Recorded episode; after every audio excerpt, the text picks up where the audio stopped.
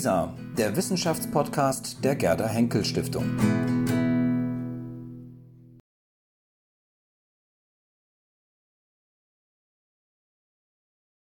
Ja, herzlichen Dank, Frau Götz, und äh, auch herzlichen Dank an äh, alle, die beteiligt daran waren, diese Tagung äh, äh zu organisieren und natürlich auch der, Akam äh, der Akademie. Dankeschön, Tobias. Mein Vortrag schließt sich eigentlich sehr gut an, an den von äh, Professor Trabant. Und äh, ähm, stellen Sie sich jetzt einfach mal vor, was Sie da gerade gesehen haben vorhin, die ganzen Texte, wenn Sie die übersetzen würden, in welche Sprache auch immer. Stellen Sie sich dann auch noch vor, dass Sie alle möglichen Fremdwörter da noch drin hätten. Da kommen wir gleich drauf. Jetzt fangen wir erstmal an. Mit dem wichtigen Datum gehen wir mal ein bisschen zurück, nämlich äh, als Alexander von Humboldt in die USA gefahren ist. Nur ganz kurz. Er kam da am 24. Mai 1804 an und wurde von Charles Wilson Peel begrüßt. Und Mr. Peel schien recht beeindruckt zu sein von der Vielsprachigkeit seines weitgereisten preußischen Gastes. Er vermerkte in seinem Tagebuch Folgendes. Der Baron sprach ein sehr gutes Englisch mit einem deutschen Akzent. Seine Sprache war überraschend flüssig und es bereitete Vergnügen, ihn Englisch, Französisch und die spanischen Sprachen sprechen zu hören. Beim schnellen Sprechen vermischte er sie alle.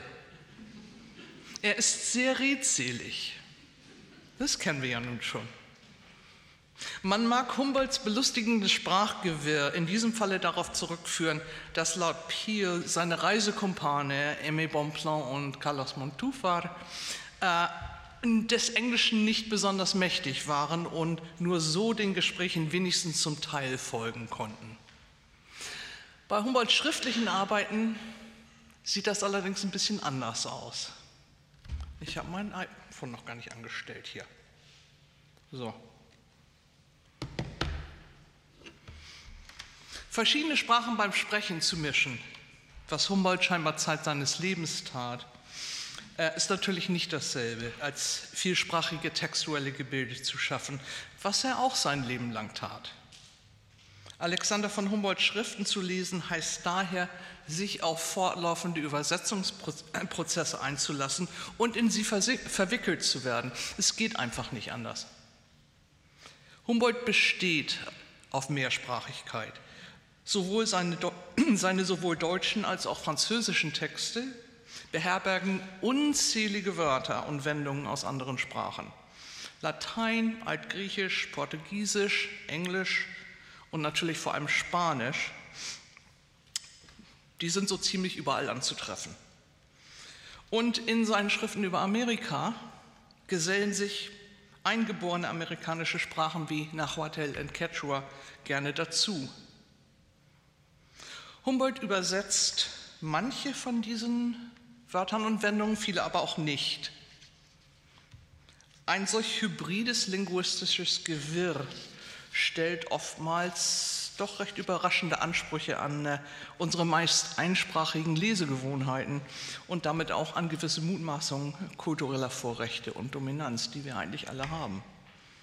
Dadurch, dass Humboldt fremdsprachliche Wörter und Konzepte meist nicht im konventionellen Sinne übersetzt und davon mehr später, wenn er sie überhaupt übersetzt, kann man sein Schreiben auch als Einladung verstehen, vertrautere gedankliche Pfade zu verlassen um dadurch zu entdecken, wie der sprachliche Kontakt mit anderen Kulturen unsere eigenen eingefahrenen Sichtweisen verändern kann.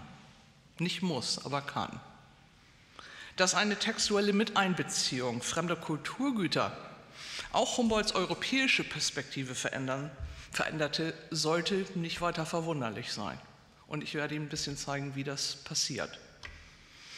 Ich möchte jetzt also diese Veränderungen anhand von einigen Beispielen aus Humboldts Amerikawerk aufzeigen. Insbesondere Ansichten der Kordilleren und Monumente der eingeborenen Völker Amerikas und dem politischen Essay über das äh, Königreich von Neuspanien. Äh, das Alexander von Humboldt in Englisch Projekt, äh, das Frau Götz angesprochen hat, kurz, hat seit ja, 2007, 2008 an neuen englischsprachigen Fassungen äh, von äh, Humboldts äh, Bänden gearbeitet. Und ich kann hier, hier auch noch mal ein paar Bilder zeigen. Das waren die ersten beiden, die Frau Götz Ihnen schon äh, gezeigt hat. Und die nächsten beiden, die sollten eigentlich Anfang Oktober rauskommen. Ich möchte also von den ersten, ja eigentlich nie, von dem und, äh, und äh, äh, Ansichten der Kordilleren äh, meine Beispiele nehmen. Als jemand, der eigentlich, der an diesem Projekt grundlegend beteiligt war und immer noch ist, kann ich auch gut die Herausforderungen ansprechen, die Humboldts mehrsprachige Texte an Übersetzer stellen. Und nicht nur theoretisch, sondern auch ganz praktisch. Also anstatt mich mit Humboldts zeitgenössischen Übersetzungen auseinanderzusetzen, das mache ich jetzt gleich nur noch ganz kurz, wie es Alison Martin bereits so gründlich in ihrem äh, 2018 Buch äh, Nature Translated gemacht hat, werde ich Ihnen ein, einige kurze Beispiele aus Views of the Cordilleras and Monuments of the Indigenous Peoples of the Americas von 2012 und dem in Kürze erscheinenden Political Essay on the Kingdom of New Spain anbieten. Ich möchte Ihnen dabei vorführen, genau was es heißt, was es eigentlich heißt, äh, Humboldt aktiv zu lesen. Sich also nicht nur, mit den, nicht nur auf den Inhalt zu beschränken. Was wir in Humboldt lesen, kommt in vieler Hinsicht darauf an, und ich glaube, den Eindruck haben wir auf jeden Fall schon von Herrn Trabant bekommen, wie wir ihn lesen. Das heißt, ob wir wirklich willens sind, unsere eigenen Wege durch das Dickicht gekreuzter Wissenschaften und polyglotter Diskurse zu finden. Ja, manche Leser haben Humboldts sprachliche Schöpfung als schlichtweg unleserlich empfunden. Von daher, wenn wir an Übersetzung denken, wären sie natürlich auch unübersetzbar und äh, diese Unübersetzbarkeit ist eine besondere Herausforderung an Übersetzer und eigentlich an Leser auch. Offensichtlich kann man mehrsprachige Texte wie Humboldts nicht in einsprachige Übersetzungen verwandeln, ohne wesentliche Aspekte von ihnen zurückzuweisen und ganz einfach zu zerstören. Es geht einfach nicht, einen französischen Text jetzt in einen englischen zu verwandeln. Das geht nicht so einfach, weil da alle, alle möglichen anderen Sprachen auch noch am Werk sind. Das werden wir gleich sehen. Was bedeutet das denn jetzt für einen Übersetzer und für das Übersetzen schlechthin? Soll eine Übersetzung Humboldt wirklich lesbar oder lesbarer machen? Und jetzt ein ganz kleines, äh, ein ganz kleines äh, Exempel äh, von einer mehr oder weniger zeitgenössischen Übersetzung. John Thrashers äh, Fassung des politischen Essays über die Insel Kuba äh, die in 1856 äh, publiziert wurde. Zu Thrasher und wichtigerweise in 2001 nochmal aufgelegt wurde. Hm. Ähm, zu Thrashers Text merkt der Verleger Markus Wiener einleitend an, dass seine Übersetzung sich heutzutage gut liest weil ja der Journalist Thrasher eine breite Leserschaft ansprechen wollte und von daher amerikanische Umgangssprache benutzte. Ja, dass Thrasher eine weite, eine weite Leserschaft erreichen wollte, um Unterstützung für seine annexionistische politische Agenda zu gewinnen und daher auch Humboldts wichtiges Kapitel über die Sklaverei ganz einfach unterschlug. Das kann allerdings nicht so einfach unter den Tisch gewischt werden. Äh, selbst wenn das vermeintliche Kapitel in der Neuausgabe jetzt im Anhang erscheint, also immer noch nicht da, wo Humboldt es eigentlich hingetan hatte.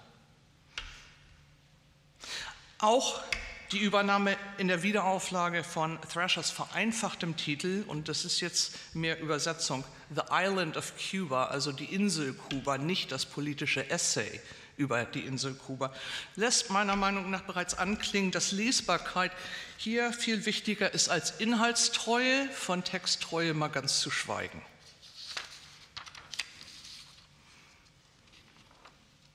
Wie schon erwähnt, haben wir es in Ansichten der Kordilleren und dem politischen Essay über das Königreich von Neuspanien auch mit anderen Sprachen zu tun.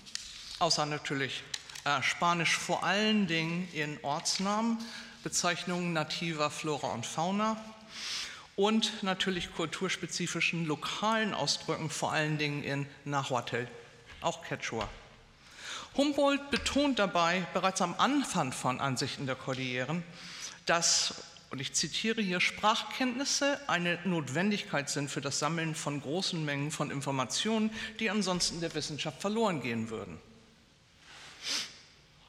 Solche Kenntnisse findet er besonders unerlässlich, wenn es darum geht, und ich zitiere wieder, gewisse Arten von philologischen Untersuchungen zu erleichtern um die Namen von Flüssen, Seen, Bergen und lokalen Einwohnern auf vielen Karten überhaupt identifizieren zu können. Ein gutes Beispiel dafür ist selbiges, der Rio Huasacualco, der auf verschiedene Arten geschrieben werden kann und auch geschrieben wird in Humboldts Texten. Ähm, Humboldt weist zwar darauf hin, dass es verschiedene äh, Schreibweisen gibt. Er setzt sie manchmal in Klammern, aber er vereinheitlicht sie nicht. Dieser Fluss ist übrigens südwest von Veracruz in Mexiko. Frage, warum ist, war es Humboldt überhaupt wichtig, das nicht zu, die Schreibweise nicht zu vereinheitlichen? Das wäre ihm ein leichtes gewesen. Und was verändert diese Nichtvereinheitlichung, auf der er besteht, am Inhalt dessen, was wir lesen? Ich habe hier versucht, das Verhältnis der unterschiedlich geschriebenen Namen zueinander auf zwei verschiedene Weisen darzustellen. Einerseits scheinen sich die Namen zu entsprechen, andererseits aber auch wieder nicht. Eine orthografische Standardisierung würde die sprachliche Vielfalt, die sich hier aus dem additiven Zusammentreffen, vor allen Dingen hier das additive Zusammentreffen von äh, Spanisch und Nahuatl ergibt, auf eine einzige Version beschränken, die einen nicht vorhandenen geschichtlichen Konsens repräsentiert. Jegliche sprachlich, äh, sprach- und kulturgeschichtliche Dimension geht dabei verloren. Und welche Version würden wir denn überhaupt nehmen, wenn wir nur eine nehmen könnten? Das ist so ein Punkt, der vor allem Lektoren bei Verlagen ähm, die natürlich Vertreter solcher Standardisierungen sind, unheimlich schwer beizubringen ist. Die, man kann endlose Diskussionen darüber führen, warum man das nicht standardisieren soll. Natürlich auch in den Übersetzungen nicht. Weitere Unstimmigkeiten, wenn ich die so nennen darf, findet man in Humboldts äh, Tableau im Neuspanien-Essay. Und zum nächsten Beispiel in denen er, und er macht ja gerne solche Auflistungen, ich, ich erkläre Ihnen gleich, was ich hier gemacht habe, in denen er hier äh, Re Reales, das heißt Bergwerke oder Grubennamen, in verschiedenen Bezirken Mexikos auflistet. Die Liste der Ortsnamen und Grubennamen ist wieder eine Mischung aus äh, Spanisch und Nahuatl. Und Sie sehen es hier im, äh, ja, im französischen Original und ähm, nee, sehen Sie nicht. Interessant. Ich habe das französische Original offensichtlich nicht dazu getan. Macht nichts. Es sieht auch nicht sehr viel anders aus. Das Einzige, was anders ist, äh, werde ich Ihnen gleich erzählen, ist nämlich ein Teil des ersten Satzes oder des ersten Fragments. Punkt hier ist, wenn man sich das so anguckt, äh, scheint diese Liste selbst schlicht und ergreifend unübersetzbar. Es sind Ortsnamen. Was macht man damit? Äh, und dann kommen wir wieder auf Orthographie zurück. Man kann natürlich die historischen, äh, einige dieser historischen Bezeichnungen modernisieren. Und die Moder Modernisierung sehen Sie hier. Das sind die, äh, das sind die äh, lila fett gedruckten Sachen wo man zum Beispiel ein X durch ein J ersetzen kann oder gewisse Akzente setzen kann. Ähm, und das ist auch eine Art von Übersetzung, nämlich die Angleichung der Sprachweisen, der Schreibweisen vielmehr, an die durch den spanischen Kolonialismus herbeigebrachten sprachlichen Veränderungen. Und dadurch löscht man ältere mexikanische Sprachen auch aus. Etwas weiteres äh, dazu anzumerken, nämlich zu dem Substantiv reales. Obwohl Humboldt bereits darauf hinweist, dass man das Wort, und ich zitiere ihn hier, das Wort Mine, real, real de Minas, wenn es später in diesem Kapitel benutzt wird, als Gold- oder Silbergrube verstehen soll, umschreibt Humboldt hier das Wort eigentlich nochmal. Nun aber etwas anders und das Französische wäre reales ou endroit environné de mine. That is reales or sites surrounded by mines. Solcherlei übersetzerische Abweichung scheint keine große Sache zu sein, aber man findet sie bei Humboldt sehr viel. Es ist nicht ungewöhnlich und wir sehen davon jetzt gleich noch mehr. Sie erinnern, diese Abweichungen erinnern den Leser daran, was Unübersetzbarkeit eigentlich bedeutet. Ausdrücke und nicht, bei weitem nicht nur Ortsnamen gelten generell als unübersetzbar, wenn sich in ihnen so viele Kultur, kulturspezifische Bedeutungen historisch angehäuft haben, dass man sie nicht ohne große Verstümmelungen in eine andere Sprache überführen kann. Der Begriff Geisteswissenschaften zum Beispiel ist äh, eines im Englischen äh, der meist angeführten Beispiele für Unübersetzung. Humanities ist halt nicht dasselbe wie Geisteswissenschaften. Meiner Meinung nach ist jedoch Unübersetzbarkeit nicht etwas, was bestimmten Begrifflichkeiten anhaftet oder sie charakterisiert. Vielmehr ist es etwas, was den Erwartungshaltungen und Mutmaßungen eines Übersetzers anhaftet. Die meisten Übersetzer versuchen nämlich, die semantischen Verhältnisse zwischen Ursprungs- und Zielsprache dadurch zu stabilisieren, dass sie glauben oder vorgeben, diese beiden Sprachen, Ursprungs- und Zielsprache, sauber voneinander trennen zu können. Das geht bei Humboldt nicht. Es ist manchmal nicht unbedingt klar, was überhaupt äh, die, ob es überhaupt eine Ursprungssprache in seinen Texten überhaupt gibt. Humboldt selbst hat übrigens ein besseres Beispiel für Unübersetzbarkeit. Ich werde es gar nicht erst versuchen auszusprechen. Ich weiß nicht, ob das jemand hier kann. Nee, das ist ein äh, Nahuatl-Substantiv. Und äh, das benutzt er in Ansichten der Kordilleren als Exempel des Erfindungsgeistes und Erfindungsreichtums der amerikanischen Sprachen, den er ganz besonders bewundert, nämlich, dass diese Sprachen eine große Vielfalt von Ideen in einem einzigen Wort vereinen oder vermischen können, was Deutsch natürlich laut Mark Twain auch ganz gut kann. Humboldt klärt uns allerdings in Ansichten der Kordilleren nicht darüber auf, was denn die verschiedenen Ideen sein mögen, die dieses Wort mit seinen 33 Buchstaben zusammenbringt. Was machen wir heutzutage? Google Search. Und da finden wir Folgendes. Von 1852 The reward given to the messenger who carries a paper on which is painted tidings.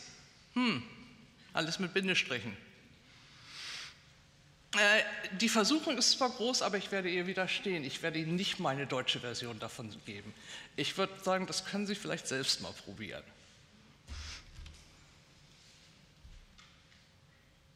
Dieses für die meisten Europäer und vielleicht nicht nur Europäer unaussprechliche Wort ist natürlich ein Paradebeispiel. Es geht auch einfacher und keineswegs nur mit Nahuatl. Man erinnere sich an Reales, was in anderen Zusammenhängen natürlich auch eine Währungseinheit bezeichnen kann. Fazit hier erstmal. Humboldt bringt uns immer wieder ins Bewusstsein, dass dieselbe Übersetzungsproblematik innerhalb seines eigenen Textes auch Wörtern anhaftet, die auf den ersten Blick nicht besonders kompliziert oder bedeutungsschwer erscheinen. Ganz besonders spannend wird es, und wir gehen zum nächsten über. Und da haben wir jetzt tatsächlich den französischen Text auch. Ganz besonders spannend wird es, wenn Humboldt nicht nur Begriffe aus Nahuatl, äh, aus der Sprachgruppe Nahuatl, müsste man sagen, benutzt, sondern sie zudem auch in vergleichender Weise mit Altgriechisch paart. wie er es in dem folgenden Ausschnitt hier aus Ansichten der Kordilleren macht. Und er macht es ziemlich häufig. Ich biete Ihnen hier zwei verschiedene englischsprachige Versionen an. Die nächste, die kommt hier. Aber wir werden jetzt hier erstmal bleiben. Die erste ist äh, eine Draft Translation. Ähm, und die zweite ist die, äh, die äh, zu publizierende Version. Okay? Nee, die zweite stimmt nicht, die ist in 2012 schon rausgekommen. In Humboldts französischem Text habe ich hier die fremdsprachlichen und quasi fremdsprachlichen Wörter mit lila Fettdruck hervorgerufen.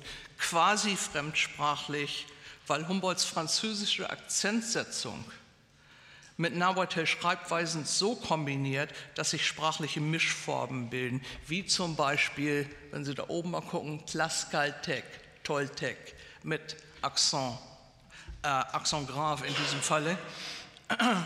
Und vor allem das Wort, das mehrfach vorkommt, Theokalli, das Humboldt mit dem Akzent aigu schreibt.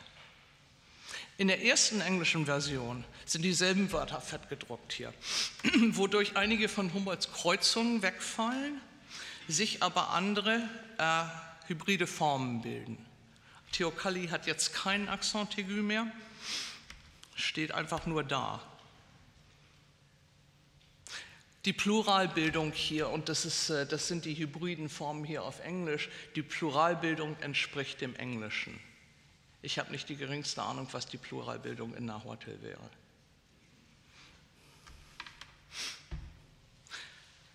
Aber hier gibt es ja noch mehr. In der zweiten englischen Version, und ich habe jetzt die erste und die zweite Version hier gegenübergestellt, können Sie hier unsere übersetzerischen Eingriffe sehen. Und ich hoffe, es sind keine Übergriffe. Die sind in Fettdruck und äh, eckigen Klammern. Diese erläuternden Ergänzungen erleichtern die Begegnung hier vor allem mit dem Altgriechischen, was den meisten Lesern heutzutage, vermute ich, wahrscheinlich noch viel fremdartiger erscheint als äh, das Nahuatl.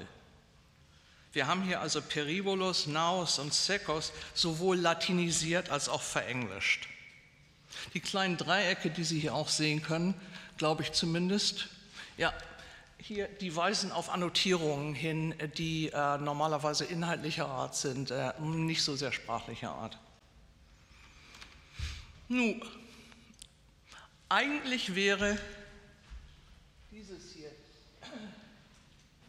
die zweite, na, eigentlich, ja, die erste, die eckige Klammer, die wir hier haben, die Theokalli zusätzlich als God-Dwelling erklärt, nicht unbedingt notwendig gewesen weil Humboldt selbst schon das aztekische Wort in Les Maisons de leur Dieu äh, auf der anderen Seite übersetzt hat.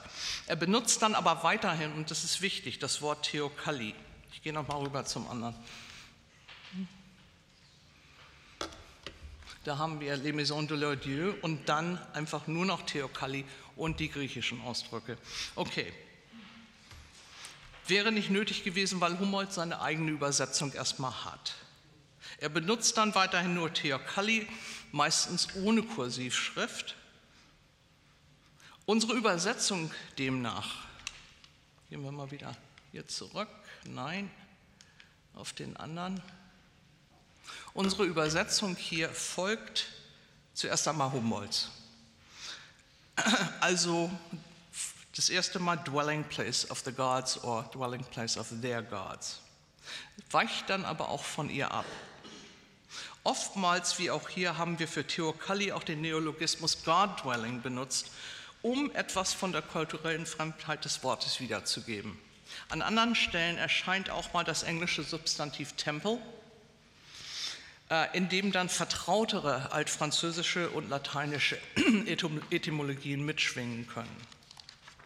Die Entscheidung, mehrere Varianten zur Auswahl zu stellen, folgt den Fluktuationen Humboldts eigener Übersetzungen, die man wiederum auf die Logik seiner Nichtvereinheitlichung der geografischen Namen, die wir vorher gesehen haben, der Altmexikaner zurückführen kann.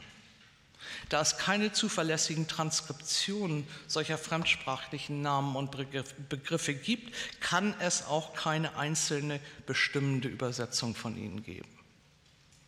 Das mag auch erklären, warum Humboldt vielfach seinen Lesern gar keine Übersetzung anbietet.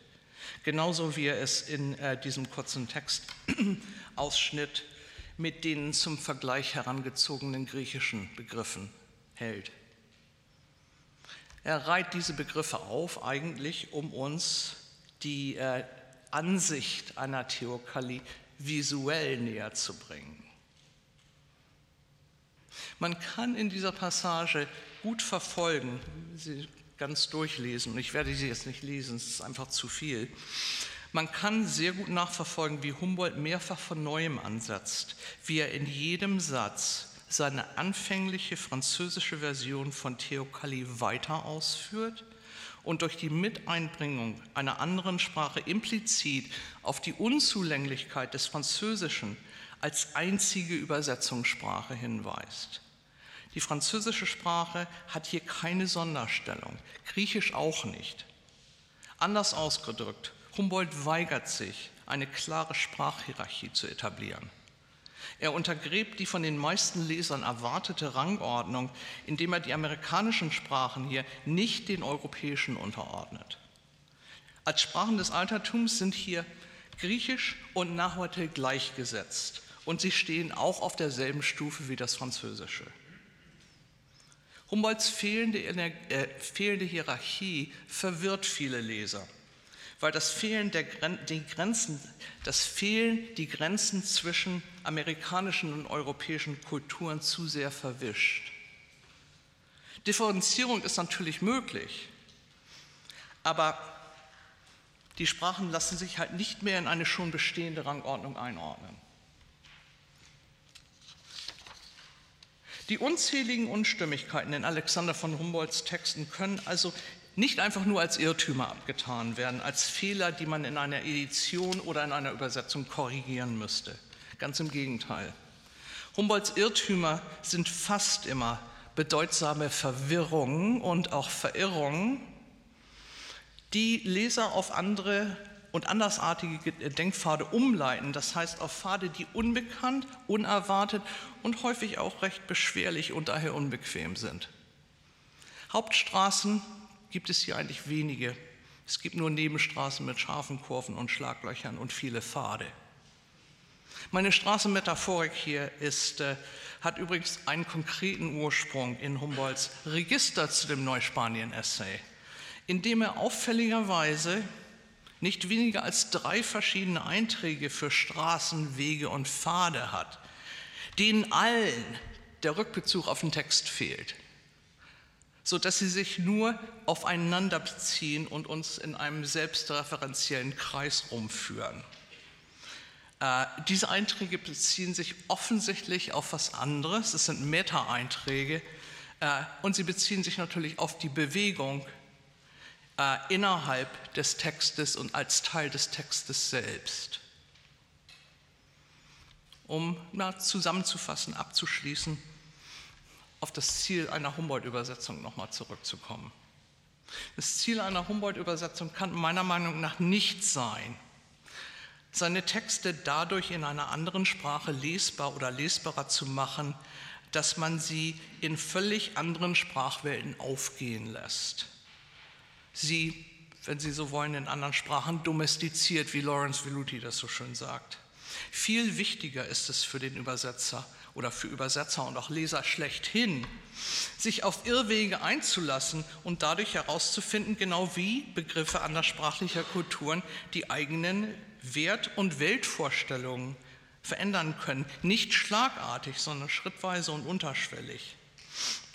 In gerade solchen interkulturellen Veränderungen findet nämlich der wesentliche, der eigentliche Übersetzungsprozess statt. Bei uns und auch bei Humboldt selbst. Obwohl Humboldts kulturelle Perspektive weitgehend die eines Europäers blieb, findet man in seinen Amerikatexten dennoch ein außergewöhnlich entwickeltes Gespür für kulturelle Kreuzungen.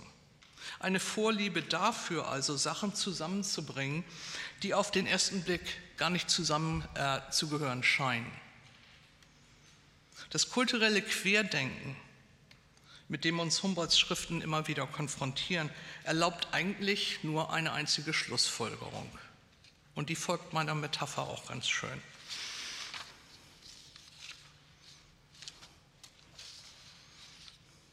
Müssen Sie noch einen Moment drauf warten.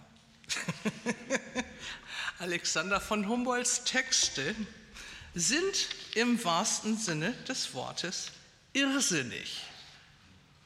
Und diese besondere Sensibilität ist ein zentraler Bestandteil seiner denkerischen und schriftlichen Kreativität. Was hat das mit dem Übersetzen zu tun? Ich finde, dass dieser Irrsinn sich auf Humboldt-Übersetzer derart übertragen muss, dass sie ihre eigenen Zielsprachen so weit wie möglich Humboldtisieren. Vielen Dank.